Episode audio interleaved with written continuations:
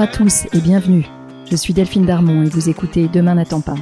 Dans ce podcast, nous discuterons à bâton rompu, à cœur ouvert, avec des hommes et des femmes qui travaillent à rendre le monde un peu meilleur. Ils sont entrepreneurs engagés, investisseurs à impact, fondateurs d'ONG, artistes activistes. Ils repensent les industries traditionnelles comme la mode ou l'agroalimentaire. Ils agissent dans les domaines de la santé, de l'éducation ou de l'environnement. Ensemble, nous échangerons sur leur parcours, les raisons de leur engagement et sur leurs projets. Mon rêve, c'est que ces histoires nous inspirent et nous servent à trouver notre propre chemin pour passer à l'action. Je vous souhaite une très bonne écoute.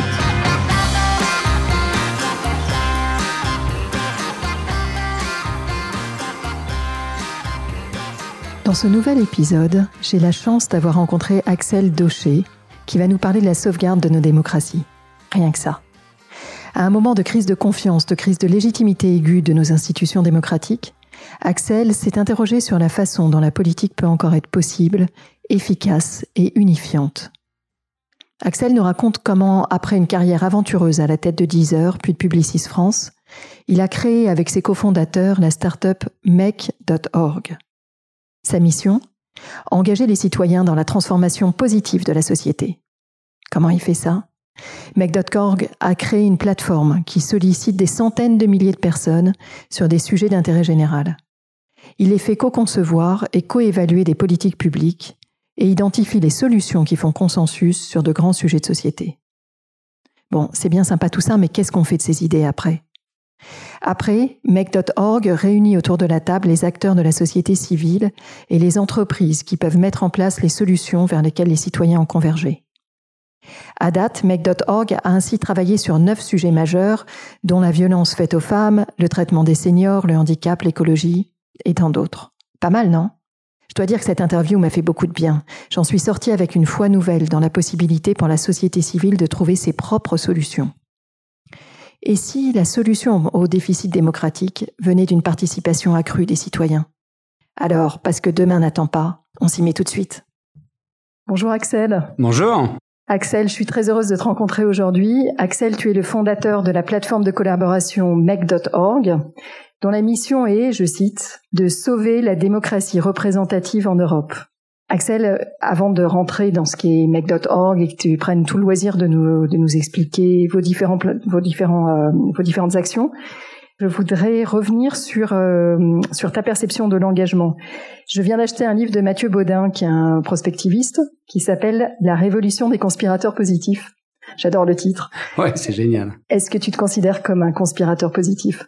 Euh, Oui, j'aime bien, j'aime bien, euh, j'aime bien ça parce que dans la conspiration, il y a ce côté euh, sous-jacent sur lequel euh, tous ensemble on peut faire quelque chose. J'aime beaucoup. Comment est-ce que tu définirais l'engagement? Alors l'engagement a beaucoup beaucoup évolué en fait en, en France parce que euh, il y a quelques années l'engagement c'était euh, un engagement d'après-guerre avec les associations qui était très politiquement marqué, qui était socialement marqué, qui correspondait à, à aussi un engagement lourd où on, s'engageait dans une association euh, tous les week-ends euh, pendant longtemps. Et, et cette, ce, ce, type d'engagement il, il, il a du mal en ce moment parce que les gens sont plus dans une logique de moins moins durable. Mais en revanche, c'est compensé par un basculement complet de la de la de la société, qui euh, finalement, presque à la mesure du désengagement politique, euh, cherche par tous les moyens à agir sur la société.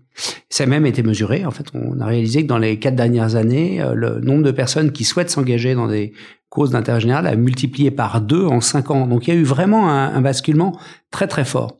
En revanche, cet engagement-là, il est, il est pas de la même nature. C'est un engagement euh, plus, euh, alors si on, c'est un peu rédhibitoire, un, petit peu caricatural, mais un peu snack, c'est-à-dire la volonté d'agir à tous les niveaux, par son métier, par par des coups de cœur, par des coups d'éclat, plus que quelque chose d'identitaire, comme il était après-guerre. Et donc c'est cet engagement-là aujourd'hui qui prédomine et qui a une force euh, sous-jacente extrêmement importante. Comment est-ce que ça résonne avec euh, avec le Axel Docher euh, qui est tel qu'il était quand tu as quand as eu tes années fondatrices, quand tu as été euh, adolescent, enfant? Euh, Est-ce que l'engagement était une valeur forte chez toi ou est-ce que c'est quelque chose qui s'est développé dans une phase ultérieure de ta vie? Alors non, c'était pas une valeur forte. L'engagement au sens de, de, consacrer une part de soi-même pour pour des externalités positives. Hein, euh, en tout cas, de, je parle pas de l'engagement intime. Euh, c'était, j'étais a posteriori quand je regarde mes années, en fait, mon driver ça a été l'aventure. Ça n'a jamais été l'argent, mais c'était l'aventure. C'était la, la, volonté de constamment arriver dans des zones compliquées où il fallait se démerder avec euh, avec une machette et, euh, et trouver sa place et construire euh, une aventure. Donc je suis assez rapidement devenu entrepreneur.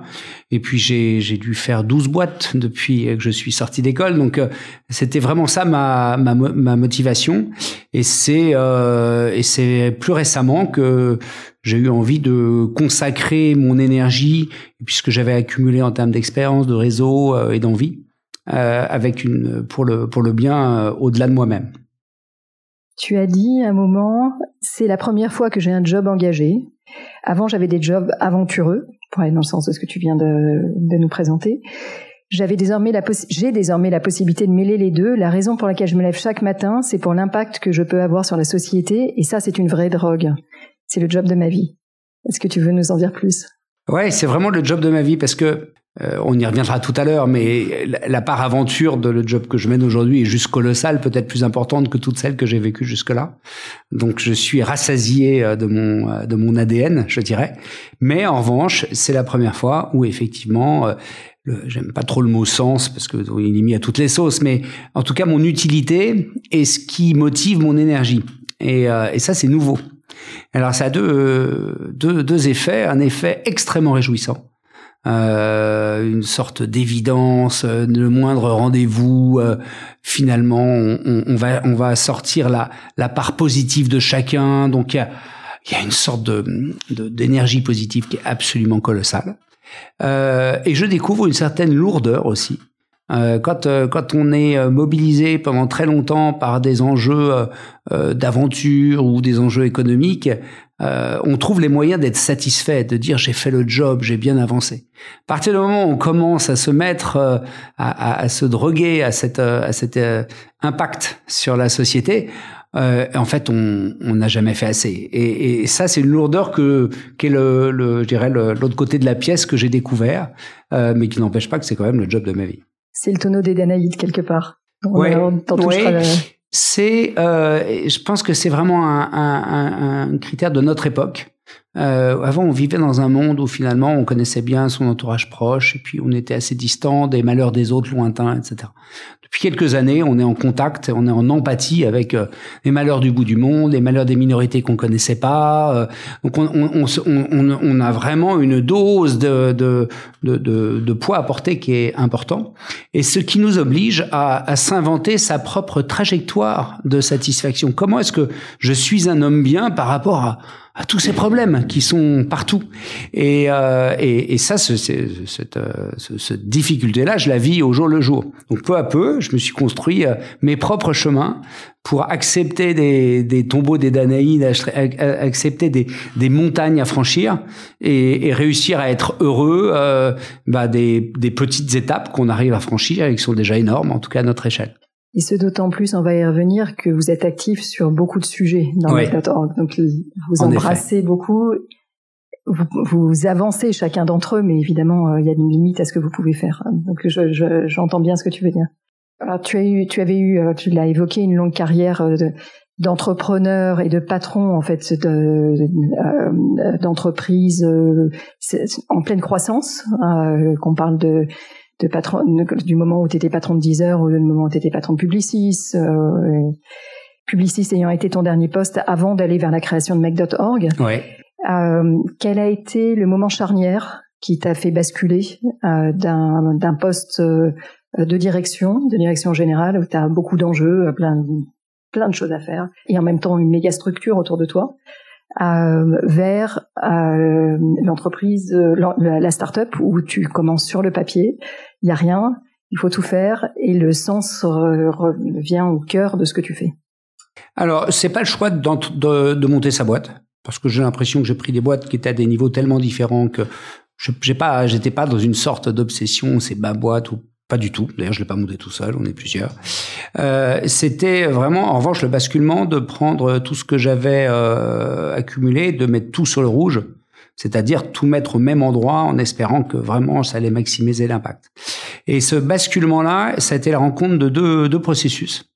Un processus euh, très intime, qui est, euh, j'ai réalisé a posteriori que non seulement j'étais drivé par l'aventure et que le problématique du sens, je l'avais, résolu très facilement parce que le sens c'était ma famille et mes enfants. Et donc cet équilibre était parfait. Je m'amusais, je prenais des risques, je réussissais, je ratais, ça c'était le grand jeu de la vie aventureuse. Et puis voilà, j'enlevais, j'enlevais mon manteau, je revenais chez moi, et là, c'était le sens de ma vie. Sauf qu'à un moment, les enfants grandissent. Et quand mon dernier a eu 5 ans et que j'ai su que j'avais pu, qu'on allait plus en faire d'autres, enfin, en gros, c'était, ça y est, c'était, c'était fait. On était très heureux avec trois enfants. Euh, bah, peu à peu, on se rend compte que on peut plus limiter euh, sa contribution à ses enfants parce que chaque chaque mois ils ont moins besoin de nous, euh, ils font leur propre chemin. En tout cas, quand on se regarde dans la glace, on a envie d'autre chose. Donc ça, ce déclenchement vers 45 ans a commencé à créer une première faille dans la tactique historique qui était de se dire ok, il faut maintenant, il faut que j'arrive voilà, il faut faut, que j'ose me poser des questions sur à quoi je cherche et pas simplement euh, ma tactique d'avant. Et ce, phénomène-là, il, il m'a, il a mûri, mûri. Et, euh, et, puis, euh, je me suis dit une deuxième chose aussi qui est arrivée à ce moment-là. Hein, je parle vraiment aux gens qui sont de ma génération. C'est, c'est le moment où on se dit. Euh, bah avant, quand j'avais 20 ans, j'avais plein de cartes. Je pouvais les jouer, je pouvais les, les rater, les réussir. En fait, c'était pas grave. En fait, pas. Là, j'ai moins de cartes, mais elles valent beaucoup plus cher parce qu'elles ont été l'accumulation de tout ce que j'ai fait aujourd'hui. Et à un moment, je me suis réveillé et je me suis dit, euh, en fait, le vrai péché d'un gars de 50 ans, c'est de pas jouer ses cartes.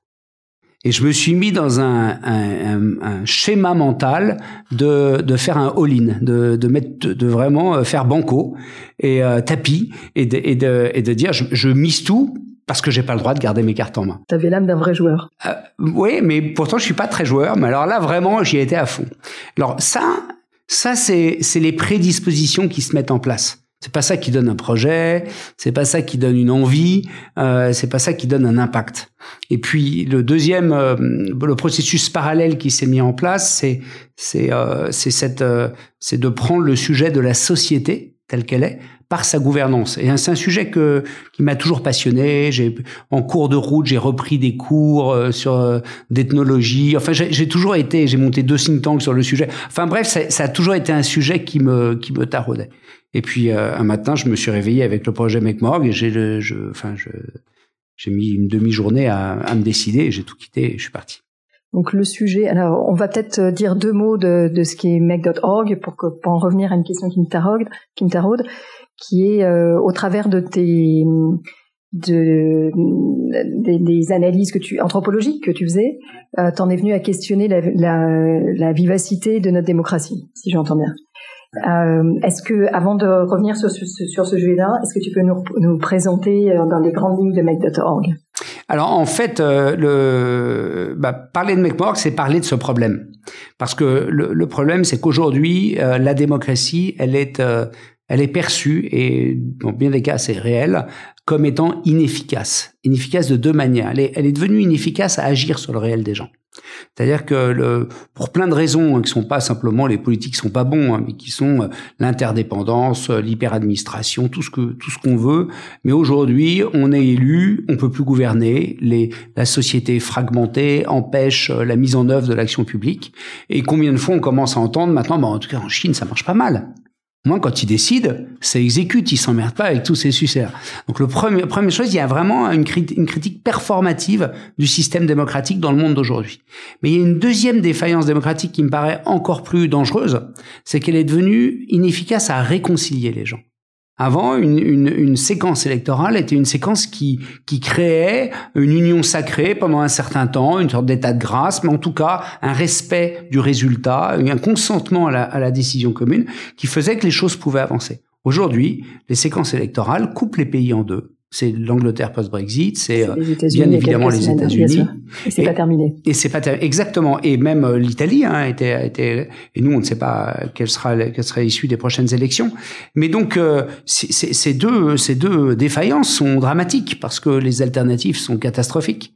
Et donc ça a été ça le, le point d'ancrage qui est de se dire comment est-ce que euh, on peut euh, consolider le système de gouvernance démocratique et le re de nouveau euh, le réactiver dans ces deux fonctions d'agir et de réconcilier. Et donc là, j'ai cherché, cherché, cherché. Enfin, j'ai cherché, je me suis nourri, je dirais. Et j'ai eu deux inspirations euh, assez fondatrices. Ça a l'air un peu théorique comme ça, mais ça s'est pratiquement passé comme ça. La première, c'est Pierre Rosanvallon qui a dit une phrase euh, limpide et qui, qui sous-tend assez bien son, son, tous ses travaux.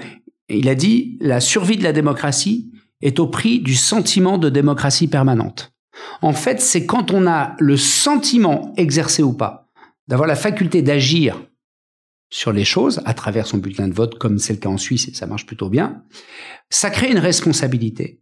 Et cette responsabilité crée un socle commun sur lequel la démocratie peut tenir. Et ça, c'est tous les travaux de, de, de Rosan Vallon là-dessus. Et, donc, ça a été le premier axe sur lequel on s'est c'est je me suis dit, OK, est-ce qu'il n'y a pas des moyens paradémocratiques pour recréer un lien entre l'engagement individuel et l'impact collectif et Le deuxième euh, source euh, qui était euh, aussi forte, ça a été Edgar Morin, qui a dit à 30 ans une phrase toute simple. Il a dit, enfin, c'est pas une phrase toute simple, il a dit, ce qui fait la cohésion des sociétés depuis 300 000 ans, c'est l'être similaire. Il appelle ça des communautés de l'être. Le clan existe parce que le clan d'à côté est considéré comme différent. Les nations européennes se sont construites par conflits et par euh, conflits identitaires les unes avec les autres. Et, et, il y a 30 ans, il y a 30 ans, il a dit ça marche plus. Il a dit cette construction euh, euh, de, de la cohésion par des communautés de l'être n'est plus assez suffisante pour qu'on vive ensemble plutôt que se déchirer. Et il a posé un principe, il a dit, nous sommes en train de basculer d'une civilisation des communautés de l'être à une civilisation des communautés du faire. Et c'est le faire ensemble qui est le nouveau ciment d'une nouvelle type de cohésion sociale. Et c'est pour ça qu'on s'appelle make.org d'ailleurs. C'est, vraiment ça. Et donc tout le sujet de make.org a été réconcilié dans notre mission, qui est comment engager massivement les citoyens et au-delà la société civile dans la transformation positive de la société. C'est à la fois la recherche d'impact par l'engagement individuel et à la fois la réconciliation par l'action collective. Génial. Merci beaucoup pour euh, cette euh, pour ce pas de traverse qui nous explique aussi les, les fondamentaux intellectuels derrière. Axel, est-ce que tu peux nous présenter les, les, euh, les différents champs d'activité de Make.org alors sur la mission que je viens d'évoquer, en fait, euh, ce qu'on a fait, c'est qu'on a commencé par développer une, plateforme techno hein, qui est assez importante, qui permet de faire collaborer des millions de personnes. Et on a vraiment inventé une manière de, faire travailler euh, euh 40 millions de personnes en Europe dans toutes les langues, avec des parties prenantes, de façon à aboutir à des projets concrets qu'on met en œuvre. Et, et, cette euh, méthode contient euh, des méthodes, des outils techno, un savoir-faire. Enfin, ça a été la base de vraiment le, fondement de, de. Et cette euh, cette grande plateforme, on l'a mis au service de euh, trois types d'activités. La première activité, c'est qu'on on est devenu accompagnateur des pouvoirs publics dans la mise en œuvre de la démocratie participative. Et du coup, on accompagne les institutions européennes, on accompagne euh, euh, des régions, des États, des villes dans la mise en œuvre de l'action publique par la participation des citoyennes. Comment co-concevoir une politique publique comment la co-mettre en œuvre et comment la co-évaluer avec 20% de la population d'une ville. Et donc on a, on a, on a, on est devenu le leader européen sur ce sujet-là, qui est un petit marché. Donc là, tu es presque en démocratie directe euh, dans la co-conception. Alors c'est pas de la démocratie directe parce qu'il n'y a aucune, euh, il y a aucun euh, malentendu. La décision reste la décision de la démocratie représentative. Mais néanmoins, euh, la construction des projets, la mise en œuvre, l'évaluation est partagée avec euh, 10-20% euh, de la population ciblée. Et, et, en fait, ça change tout. Pas ça change tout parce que du coup, c'est plus intelligent. Ça change tout parce que la politique devient possible là où elle n'était plus possible. Parce qu'il y a une telle crise de confiance et de légitimité que décider verticalement, c'est pas que c'est idiot ou pas idiot, c'est que ça ne marche pas. Et donc, on, on réactive une forme d'action publique à travers des outils de participation. Et ça, c'est notre premier métier. Tu fais émerger les consensus également au sein de cette population. Alors dans la mise en œuvre de cette euh, de cette euh, de cette action commune, dans la, la, la, recette de cuisine qui nous permet de faire collaborer tout le monde, euh, effectivement, on a un poids particulier sur les consensus. On considère, ça c'est un point de vue qu'on a qu'on a pris dès le départ, que aujourd'hui en politique et dans les médias, ce qui est efficace, ce sont les clivages. Et on, on, on vit dans un débat public qui est extrêmement nourri, des clivages, des, des effets théâtrales de décision à droite, à gauche, et puis c'est ça qui nous mène naturellement vers des postures politiques comme celle de Trump, qui du coup surjoue tellement les clivages qu'il ne, qui finalement il ne, il ne gouverne que pour les 25% des gens qui, qui, ont voté pour lui. Donc euh, euh, nous, tout notre esprit, c'est de se dire si on veut collaborer, on va d'abord prioriser les sujets sur lesquels on est tous d'accord. Ça fera pas tous les sujets. Il restera des sujets de débat.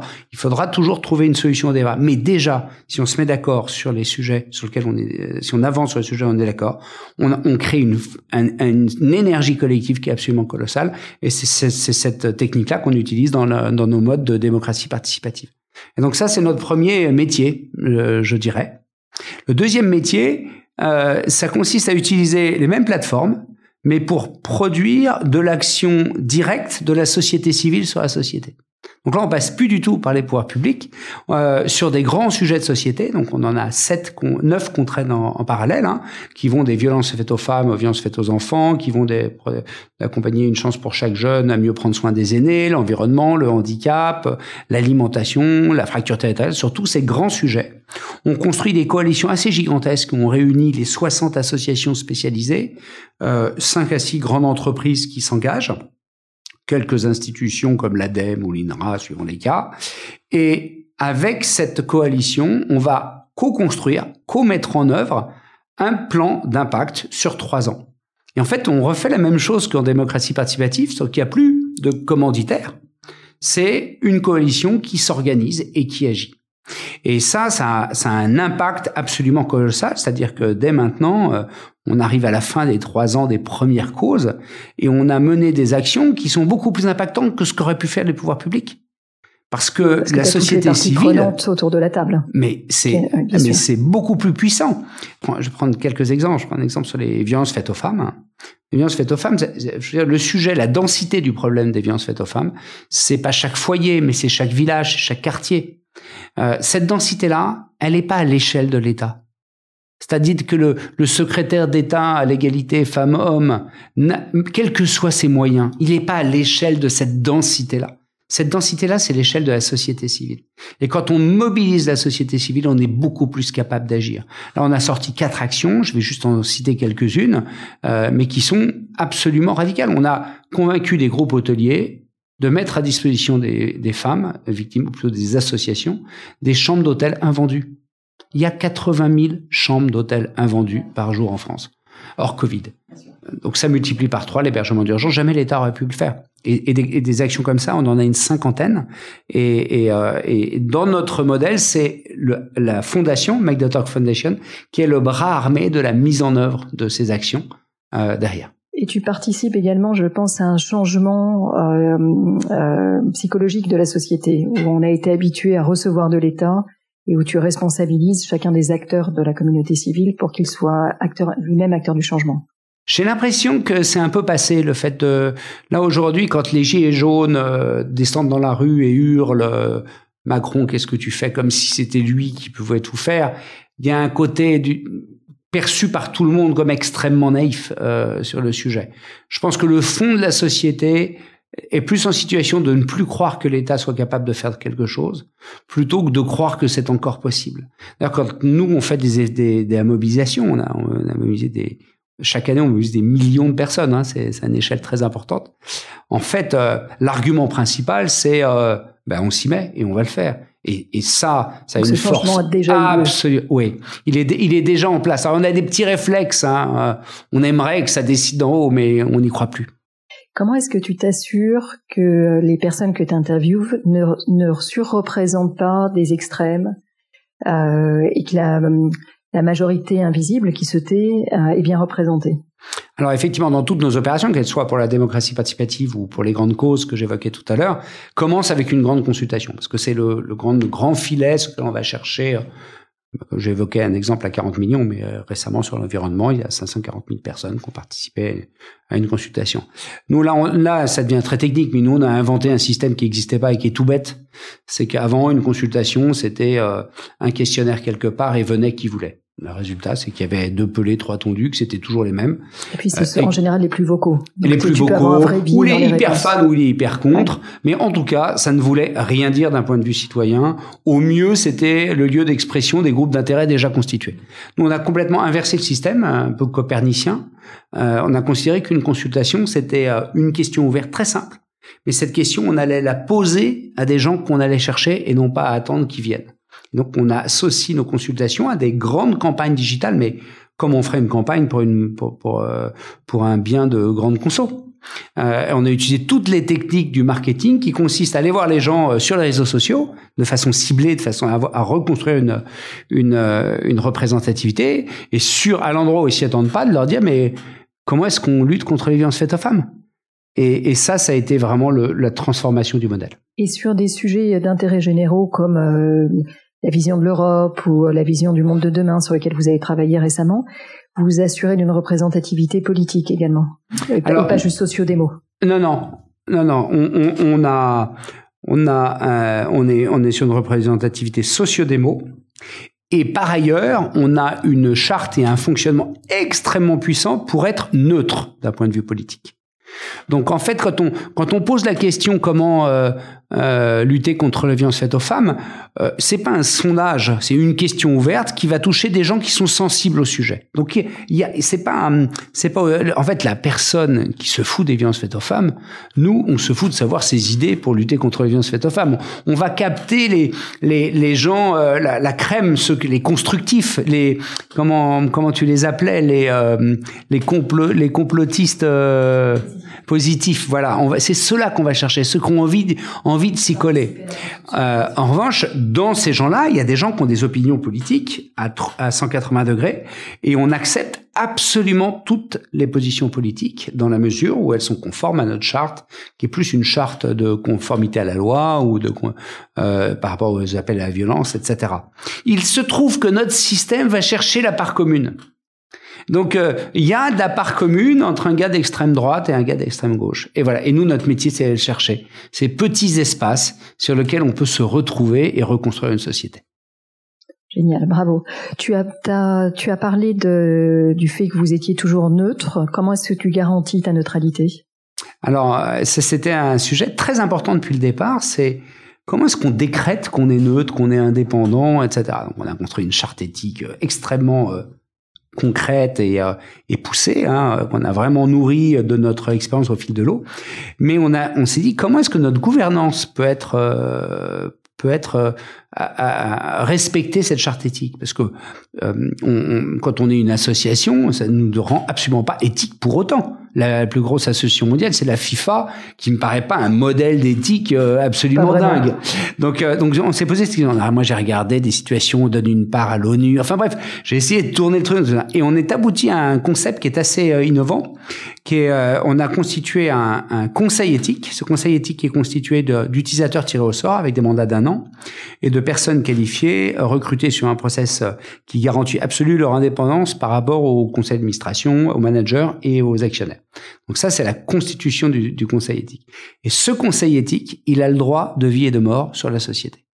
C'est-à-dire que euh, il fonctionne de deux manières. Une fois tous les trois mois, on fait une revue complète de tout ce qui s'est passé. Mais changements de tous locaux, les trois mois. tous les trois mois. Qu'est-ce euh, tu as pris un sacré engagement. Un énorme engagement. Qu'est-ce qui c'est Est-ce qu'on a viré quelqu'un? Est-ce qu'on a embauché quelqu'un? On a changé de locaux, les opérations sur lesquelles on est. Enfin bref, toute la réalité de l'entreprise. Le Conseil éthique a un droit d'audit complet et émet un rapport public de conformité du fonctionnement réel de l'entreprise par rapport à sa charte éthique. On est, on a, on a, euh, je dirais, sacrifié le, le leurre d'un statut indépendant qui n'existe pas par finalement la représentation indépendante de notre niveau de dépendance. C'est des tiers qui te certifient. Exactement, c'est un système comme ça qu'on a mis en place. Et deuxièmement, euh, la plupart des décisions du board, le, le président du conseil éthique est membre statutaire du board, et la plupart des décisions sont soumises à un accord préalable du conseil éthique, un nouvel actionnaire, etc. Donc on a on a vraiment encadré ça de façon euh, très très beaucoup plus beaucoup plus professionnelle que la réalité de la taille qu'on était au début, mais qui est devenu un actif absolument fondamental. Oui, et en même temps, comme tu dis, c'est un actif et c'est indispensable parce que vous vous faites des préconisations qui vont être écoutées par les politiques elles se doivent d'avoir la neutralité au, au, euh, qui soit certifié et qui soit au cœur de votre système. Sinon, vous avez un biais originel qui, qui, est terrible. Qui est terrible. Non, non, on est sur une matière qui n'est pas une matière comme les autres. On est obligé d'avoir un niveau d'exigence plus important. Et ça concerne la neutralité, ça concerne aussi la protection des données des utilisateurs, ça concerne aussi la, le fait qu'on est entièrement open source, open algorithme, open data. Ça, ça concerne euh, également la, le fait que euh, on est indépendant économiquement euh, et pas seulement politiquement. Donc il y a, y a plusieurs euh, dimensions à notre euh, déclaration d'indépendance, hein, qui, vaut peut-être celle du 4 juillet, euh, qui, euh, qui est justement dont le Conseil éthique est garant. Qu'est-ce qu'on peut te souhaiter pour les cinq ans à venir? Pour les cinq ans à venir. Alors c'est difficile parce que hum, contre-intuitivement, je suis pas forcément très optimiste sur l'évolution de la démocratie. Euh, ça n'empêche pas de me battre tous les jours, mais mais je pense que que les que, pour le moment ça fonctionne pas. Euh, pour je suis pas sûr qu'on ait touché le fond de la piscine euh, sur le sujet. Donc euh, je vais avoir un un, souhait qui est un souhait un peu wishful thinking, mais il faut en avoir de, de temps en temps. Hein, ça, ça fait du bien. ben, je dirais premièrement allez, le, le, le 500 millionième euh, nouveau citoyen qui a fait un pas vers l'action collective euh, grâce à nous. Je dis 500 millions, j'aurais pu dire 100 euh, millions, déjà je serais très heureux, ou un milliard, je ne sais pas. Mais en tout cas, une, preuve durable de cette envie de s'engager auquel on répond d'une manière concrète et qui produisent ses effets. Donc ça, il y, a forcément des seuils qui seront des, des moments de joie intenses. Et puis, euh, bah dans cinq ans, les prochaines élections européennes qui sont dans quatre ans, dans ouais, dans quatre ans, que le, le, le, le taux de participation euh, a été euh, augmenté de 30%. Ça, ça me ferait très plaisir. Et puis enfin, je dirais euh, les grandes causes que sur les neuf sujets euh, qu'on a euh, sur lesquels on travaille ardemment, euh, on est on a un impact aussi fort que ce qu'on a eu sur les violences faites aux femmes. Axel, deux dernières questions. Je te remercie pour euh, pour cette présentation très complète. Deux dernières questions. À qui tu aimerais passer le relais? Qui qui tu aimerais entendre à ce micro-là parmi les différents acteurs sociaux qui aujourd'hui participent à bouger les lignes en France? Alors il y en a beaucoup. Nous on est on est on est, on est partenaire avec 500 associations depuis 5 ans et une, une centaine d'entreprises. Donc, ça m'a donné l'occasion de voir, euh, euh, de, de, voir des gens qui, euh, que j'aurais jamais rencontrés avant et qui n'ont pas attendu d'avoir 45 ans pour avoir un déclic. Donc, c'est cela qui m'impressionne le plus. Les, les, les, les, réveils tardifs comme moi, euh, je suis heureux parce que je me sens moins seul. Mais ce qui m'impressionne, c'est ceux qui ont eu l'engagement du premier jour. Et, euh, et je, je ferais bah, peut-être peut-être une personne, une personne qui euh, qui s'est engagée dans un, un, combat compliqué, qui est celui euh, des violences faites aux enfants. Puis c'est Martine Brousse, de, de, qui est la fondatrice de La Voix de l'enfant. Euh, il faut bien comprendre que quand on a lancé la lutte contre les violences faites aux femmes, c'était avant MeToo. Et c'est en septembre qu'on a lancé la lutte contre les violences faites aux enfants. Et, euh, et c'était très très dur. C'est la c'est la cause où on a réussi à trouver le moins d'entreprises. Euh, on était incroyable. Hein. Ça tout le monde, les gens à qui on parle, ont les yeux qui pleurent tellement tellement c'est, les chiffres sont abominables. Hein. Maintenant, ils sont sur la table. 1, sur 10 inceste, 1 sur 5 euh, violences sexuelles, euh, moyenne d'âge 10 ans, 90% le cas, c'est l'ambiance. Enfin, tout ça maintenant, c'est sur la table. Mais on est tellement dans le déni. Comment, comment accepter une telle réalité? Et donc, ça fait peur à tout le monde. Et donc, quand je vois ce qu'a fait Martine euh, depuis tant d'années, hein, parce qu'elle a été vraiment précurseur sur le domaine, eh ben, je, je la salue parce que j'imagine par quoi elle est passée pour tenir sur ce sujet euh, que personne n'avait envie d'entendre.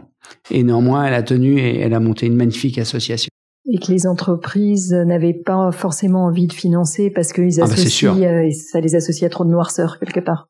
Là, là, on a associé euh, une entreprise qui est très engagée depuis longtemps là-dessus, puisque c'est euh, c'est euh, la fondation Kering, qui d'ailleurs s'est aussi engagée sur la faite aux femmes, la Banque Postale, hein, qui a fait une exception par rapport à sa ligne parce qu'ils ont voulu montrer qu'ils étaient courageux, le groupe Bayard, Média Transport, mais quand je vois les, ma grande cause sur l'environnement, c'est tout le monde. Et donc là, c'est plus dur. Alors j'espère que ce qui est en train de se passer euh, va changer la donne. Hein. On sent une sorte de MeToo oh, pour les enfants. On lance un appel à ce micro aujourd'hui. il faut, il faut, il faut, il faut que ça sorte parce que il y a, c'est pas, c'est pas une fatalité et la France n'est pas une bonne élève. Donc il faut, faut secouer. Merci beaucoup Axel. Comment, comment euh, les, auditeurs peuvent te joindre euh, LinkedIn, Instagram quels sont, Quel est le mode de connexion le plus facile? Bah, Le mail, hein, ils m'écrivent ad at make.org. C'est parfait. Ce sera inondé demain. Super. Merci beaucoup. À très bientôt. Un grand merci de nous avoir écoutés jusqu'ici. J'espère que cet épisode vous a plu. N'hésitez pas à nous laisser vos commentaires ou suggestions d'invités sur Instagram. Enfin, si le podcast vous a plu, allez vous abonner et notez-le 5 étoiles, bien sûr, sur Apple Podcast. Vous pouvez même demander à vos amis, à vos enfants, à vos voisins, aux amis de vos amis, aux voisins de vos voisins, de mettre une note au podcast. C'est comme ça seulement que Demain n'attend pas gagnera de la visibilité et sera trouvable sur les plateformes. Alors je vous dis à très bientôt pour un nouvel épisode.